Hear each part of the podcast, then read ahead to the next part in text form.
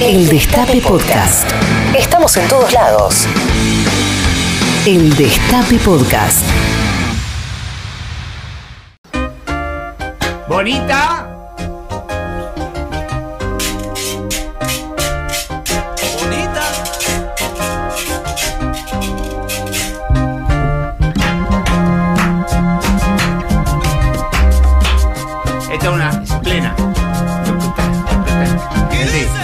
Bailaba, nena, vos no sabías, en el Palacio Salvo. Mira, Hace muchísimo, en los años 60, 70. Eh, hermoso. Están mal grabadas las trompetas, pues se grababan todas juntas. Entonces le bajaban todo, eh, tenían, tenían dos perillas. Era off y on, nada más para. Tan bonita como va. 17.59, buen momento para hablar con el amigo eh, Dolina. Escritor, bueno, Dolina, acá me pusieron escritor, músico, conductor radial, pero, viste, como si yo dijera, Dolina, si Dolina ya está todo. Eh, que el sábado 14, o sea, mañana, este va a estar haciendo un streaming eh, que se llama la pieza de Dolina. Bueno, luego lo vamos a hablar con él directamente. Eh, Dolina, Daddy, te saluda, ¿cómo anda? Buenas tardes. ¿Qué tal, Dari? ¿Cómo estás? Muy bien, muy bien, muy bien. ¿Vos cómo andás? ¿Cómo, cómo, cómo estás pasando esta, eh, este- esta pandemia? Eh, eh, con up and down, con subidas y bajadas. Este, por ahí te, te, te hinchas las bolas, por ahí no. Por ahí le, enco- le encontraste No, algún no. huequito lindo como para divertirte, como para que no sea tan Yo feo. lo paso bien, yo lo paso bien. Me angustio por los que lo están pasando mal. Sí, está bien. Yo no, no, no tengo de qué quejarme. Estoy eh, en mi casa, encerrado, no salgo, trato de, de cuidarme lo más que puedo y, y nada más. Bueno, ese, ese es todo mi calvario. Ahora me imagino que mucho peor es enfermarse, morirse o perder el trabajo o algo así, ¿no? Claro, lógico, lógico. De manera que a mí me va bien, me angustio por lo demás. Eh, eh, Ale, estábamos hablando hoy por el día de- de- del nacimiento de Jaureche, del, del- del pensamiento nacional, pero eh, viste que no el pensamiento nacional circunspecto, tipo Foster, una cosa así, digo, sino el pensamiento nacional, que, que de cular entre con los oyentes como consigna esto del pensamiento nacional, que tampoco tiene que ver con andar vestido de grafa, ni de, ni de alpargata, ni, ni comprar un- una cosa que acá este, no se fabrica tan bien, y, declinar no comprar algo que ande mejor, digo, eh, tiene que ver con, con- con un conjunto de pensamiento de colectivo, con un estado presente, pero también Claro. todas nuestras contradicciones, ¿viste? Porque si, y a mí me gusta Miami, ¿viste? Y a mí me gusta comer cierta comida chatarra, que no la... no- que esa contradicción que, que, que yo la, he- transitado como peronista, ¿viste? Con los tiros y con lo- los momentos de paz y con nuestros monos gaticas adentro y qué sé yo. Y me gustaría eh, eh, charlarlo con vos porque eh, mañana vos también vas a hablar de la libertad y supongo que, no sé si hablas de la libertad también en forma tan circunspecta, tan así, tan, tan intelectual, sino que es un momento también de libertad, de decir, mira, quiero un rato al baño y que los chicos no me rompan los huevos. También tiene que ver la libertad en ese sentido, ¿no? Alejandro. Dificultades que a veces eh, Hola. Hola, aquí estoy nuevo, aquí estoy nuevo. Sí. Eh, la libertad presenta algunas dificultades, ¿no? Ya que, ya que estamos, estabas recién citando a Jaureche, Jaureche solía decir que muchas de las invasiones que nuestros pueblos han padecido eh, venían en, en nombre de la libertad y muchas injusticias se han cometido en nombre de la libertad. Pero aparte de eso, la libertad es un pensamiento complicado. Complicado porque está también el otro. ¿Y qué pasa con la libertad del otro? ¿Qué pasa con el deseo del otro? Ahí se complica. Se hace. Entonces pensar que uno tiene derecho a cualquier cosa por encima de los demás y que uno puede ir donde quiera y hacer lo que quiera, es, en principio es falso. No existe eso. Si todos tenemos la libertad de ir a Miami, ya que vos decías, claro que tenemos la libertad de ir, pero son pocos los que pueden. Los que pueden son los poderosos. Así que eh, restringir el pensamiento político a la libertad es convertirse justamente en un liberal.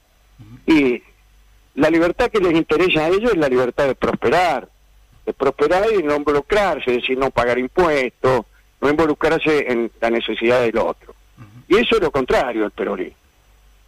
Este, peronismo es involucrarse con el otro, es que el Estado esté presente para socorrer a quien, a los que menos tienen.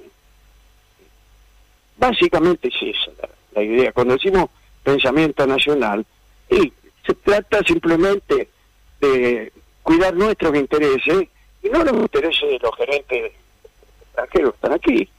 Así de fácil es todo esto, eh, dicho así, parece parece antiguo, parece muy 1947, pero eh, todo esto ha sido actualizado, lo vivimos cada día, lo hemos vivido en los últimos cuatro años, de manera que ese es el pensamiento nacional, el de eh, tratar de estructurar políticas donde el Estado esté presente para que haya menos desigualdad, para los que para que los que menos tienen puedan salir adelante y, para evitar el saqueo. Bueno, pero ahí estamos. Es eso, básicamente es eso. Pues hay que, siguiendo esa línea de pensamiento, me viste que por ahí hay publicidades de Argentina Unida, que hablamos, viste, ayer jugó la selección y que queríamos todos que ganen, y ahí me siento unido hasta todos. Pero me cuesta mucho sentir que, que, somos todos, que, que esas frases eh, de publicitarias de que somos todos, de que todos nos levantamos, digo... Y bueno, en este momento no somos todos. Por ahí hay que tener este poco de paciencia, porque a uno también eh, las explosiones de odio, de la grieta y todo eso, desde luego que a veces enojan y te soliviantan, pero yo creo que una de las formas de evitar la grieta, la grieta es tratar tratar de mantener la calma.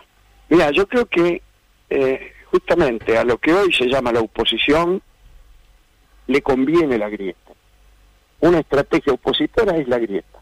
Es enojarse con el gobierno a medida que el gobierno hace, hace lo que fuere. Viene una acción del gobierno y a esa acción sobreviene una marcha en, en el obelisco para oponerse.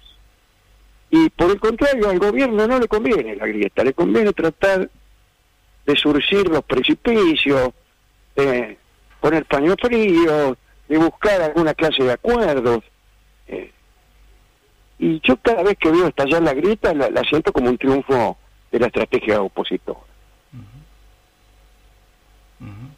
Eh, ¿De qué se trata lo que haces eh, mañana? ¿Cómo te sentís con el streaming, esta, esta nueva posibilidad que tenemos lo que, lo que somos de la vieja comunicación, de comunicarnos a través de algo que no, que es la única herramienta que tenemos, ¿no? Eh, claro, bueno, yo lo siento como eso, como un, como un sucedáneo, como un plan B. lo, que, lo que a mí me gusta, lo que a vos te gusta es estar en el teatro con la gente presente. Lógico. Eso es. Y no lo reemplaza de ninguna manera. No lo reemplaza de ninguna manera, porque hay un montón de momentos en que vos te sentís solo y yo pensaba el otro día en los tres segundos, especialmente en el caso del humor, ¿no? Los tres segundos que siguen después de un chiste. Y la salida de un chiste. Claro, en el teatro es fácil. La salida de un chiste es una, es una risa o es un aplauso. Y ese, ese colchón te va haciendo como de, puente musical y te lleva hacia otra cosa. Cuando vos estás solo, terminás de rematar y no sucede nada y esos segundos son muy difíciles, muy difíciles. Hay que hay que aprender a salir, hay que diseñar otra manera de actuar también. Sí, sí, Otra manera, uno actúa de otra manera cuando está solo. Sí, sí, sí, es una mierda, sí, sí. Yo me lo, lo, hice lo, hice la, la, otra vez para el Instituto Patria y lo hice en casa, viste, me lo, me lo filmó mi mujer y yo digo, viste, mi, mujer ya lo sabía, eh, este, la, la risa eh, es el, es el el orgasmo de ella, ¿me, entendés? En el sentido no de ella, de mi mujer, sino eh, del, del público. La risa es cuando copulamos los dos, ¿me entendés? Y si no está ahí, lo estoy haciendo solo, digo, no sé si, le, si le, gusta, si no le gusta. El fundamento, el principio del teatro es ese. Ah. El tipo que va a ver a su artista en acción. Y ahí se produce todo, todo. La comunicación, el afecto, la atención, a veces el silencio mismo, pero que no es un silencio de ausencia, sino que es un silencio profundo de presencia, de atención. Bueno, nada de eso está en el streaming, pero bueno, algo hay que hacer, eh, no está mal, no está mal, se puede articular. En este caso yo voy a estar solo, no voy a estar con los muchachos, pero va a estar lleno de presencias fantasmagóricas, es decir, que llegan a través de filmaciones o a través de, citas. Le voy a contar algo que dijo fulano y lo digo. Y todo es sobre la libertad es el principio, pero después yo cuento algunos cuentos que más o menos tienen que ver. Eh, me canto algunas algunas milonguitas. Eh, hay, hay, por ahí están los muchachos de, de, Trío Sin Nombre que están en mi programa, que también cantan alguna cosa. Y así hasta el final eh, tratamos de darle alguna envoltura argumental para que no termine en el mismo momento en que empieza. Es decir, que las cosas se vayan, que vaya ocurriendo algo, que vaya ocurriendo algo. Pues hay que... es, más o menos un espectáculo eh, de, humor, un poquitito de pensamiento, un poquitito de música, nada más. Sí. Pues sé que me, cuando me dijeron que iba a hablar con vos, este, me, me acordé de vos de la última vez que, que nos vimos que, que fue, yo digo que yo fui tan oportunista que, que, estuve al lado del general en el cajón en las Ezequias, fui a verlo a Carlos Monzón cuando estaba en, Junín y, la me saqué la foto con Cristina faltando una semana para que se vaya. Este, sí, lo hablamos. Sí, y, y, estaba vos al lado. Y, y, me sentí mucha empatía con vos porque a, mí me dan vergüenza esas cosas, pero no, no, no, es falso, no, no, no, no me hago el pelotudo. Digo, me, me da, me da vergüenza ahí, viste, que la mujer tiene ahí tanta quilombo, andar pidiéndome la foto, y que si no fuera ahí por algunos muchachos que decían sacate la foto, y qué sé yo, ¿cómo, qué sensaciones te da cuando te, cuando tenés enfrente tuyo a alguien que, que de alguna manera admirás, reconoces? Mira, yo te voy a contar una cosa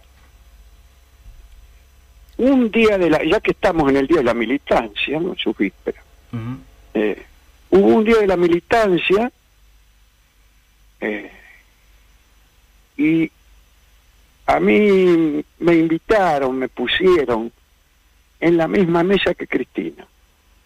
Se festejaba el día de la militancia, creo que allá en, en Parque Norte, creo recordar, o en uno de esos lugares. Y había una cena, había varias mesas. A mí me pusieron en, la mesa con Cristina. Yo me quedé ahí en, en, la, en la mesa un rato y después me fui. Pero no, me fui. Digo, me aparté porque me daba vergüenza. Yo sentía que, que no, no, que no, no, no era merecedor de, de esa, ponerle de esa distinción o de lo que sea. Y, y no quería molestar, porque estaban, eh, estaban el vocero presidencial, qué sé yo. Yo, no conocía a nadie tampoco. Y Pepe Víctor, me, digamos, me quiso hacer un pequeño homenaje. Y yo estaba con una timidez tan grande que en cuanto pude me hice humo. Pero, pero no por, por desprecio, al contrario. Al contrario, la verdad es que sentía esto, eso que vos decís, ¿no? Sentía vergüenza y, miedo de, estar fastidiando ahí. De que los otros pensaran, pucha, qué ganas de conversar de nuestras cosas, pero está este tipo aquí y que yo no sé quién lo puso, ¿no? Sí, como si no, como si no, como no, si no fuera nuestro lugar, ¿no? Como si hubiésemos hecho tanto para estar que No, que no, que no es mi lugar. Yo sí, sí. Siempre, qué sé yo. Sí. No, no importa, no lo quiero justificar ni, ni defender. Te digo como lo siento. Sí. Nada más. A, medida que se va desarrollando este gobierno que hemos ganado, que, que logramos... Pues sabe que a, propósito de eso, quiero pelotear algo con vos, una idea que tengo de desterrar la palabra volver. Viste que nosotros durante muchos años hemos tenido la cosa del volver como una cosa cargada de, de, una, de una historia épica y volvimos. Yo digo, che, estamos conformándonos con volver cuando en realidad no tenemos que irnos nunca. Y yo ya soy un muchacho grande y la verdad que no me, no me gusta más volver, no tengo más ganas de volver. Sí, no, tenemos más, no tenemos más tiempo de volver. Claro. Es decir, porque para volver hay que irse. Claro. Claro, claro. Me parece que llegó el momento de estar, ¿no? Sí, en ese estar, de instalarnos, de, tomar el, el, lugar que históricamente nos pertenece y, quedarse uno allí, ¿no? Es cierto. Sí, en ese sentido, ¿te parece que nos falta mucho, que vamos bien, que lo vemos con esperanza porque es lo único que tenemos? Y yo lo veo con esperanza un poco porque es lo único que tenemos, un poco porque por ahí es cierto que hay algunos pequeños indicios, pero déjame déjame esperar un poco. Sí, claro. Déjame esperar un poco porque no quiero tampoco este ni ser apresurado ni ser yeta quemando quemando nuestras ilusiones. ¿no? Yo Sí, creo sí. que una vez que pase la pandemia podemos tenemos alguna chance de estar mejor y de empezar todos nosotros, ¿no? Muchos de los muchos de nosotros estamos incluso no colaborando mucho porque estamos encerrados y y a lo mejor ya en pie, ya circulando, podríamos colaborar muchísimo más con un proceso de reparación, de, de, de construcción, de, de dar trabajo, y hacer cosas concretas, y hacer cosas concretas, ¿no? Mm. Eso yo, lo más que podemos aspirar es tratar de no morirnos. Ujú. ¿Qué es eso? Pero bueno, esperemos que la vacuna dé su resultado, que, que el virus se aplaque, que haya un poco de tiempo para, para recuperar el trabajo. Con, con, con poco nos conformaríamos. Vamos a ver si se puede si se puede lograr, ¿no? También hay mucha gente interesada en que no lo logremos. Bueno, vamos a tratar de o de convencerlo de que esto es bueno para todos o de manejarnos con las estrategias políticas más convenientes. Ujú. Ale, para finalizar, vamos vamos a vender lo de mañana. Mañana me voy a destapar una botella de vino con, con la patrona. eh, 14 de noviembre a las 21.30 y con qué me con qué me encuentro qué lo qué, qué, qué, qué tenés para ofrecerme dentro del arcón de recuerdos conmigo, yo te voy a contar unos cuentitos, te voy a cantar unas canciones y, vamos a ser felices por un rato. sí Eh, tampoco hay que este- tener tanta expectativa pulsada la noche No, nah. ¿qué querés? Eh, también, ¿qué querés? ah, camarones ¿Qué Bueno. querés por 50 pesos? Claro, claro. Loco, te mando un abrazo grande y vamos a estar toda la expectativa este, para, para, pues siempre es lindo verte, siempre es lindo, o- aunque vos no te guste, aunque vos, eh, viste, a, a mí me pasaba eso, yo yo los odio cuando no se acuerdan para mi cumpleaños, cuando me cantan el cumpleaños me, me ponía a llorar porque me daba vergüenza, soy medio eh, culo Sí, seco en sí, ese sí. sentido. Sí, pero después si no te invitan te da bronca también. Sí, Así que, sí, sí, sí, sí, somos... eh, no como ese que, que quería que lo invitaran a las fiestas para no ir. sí, sí, sí. Así que siempre es lindo verte, te vamos a ver mañana. Te mando un abrazo grande, Ale, muy un amable. abrazo, Daddy, un cariño muy grande. Chao, querido. Reviví los mejores momentos de la radio. El Destape Podcast.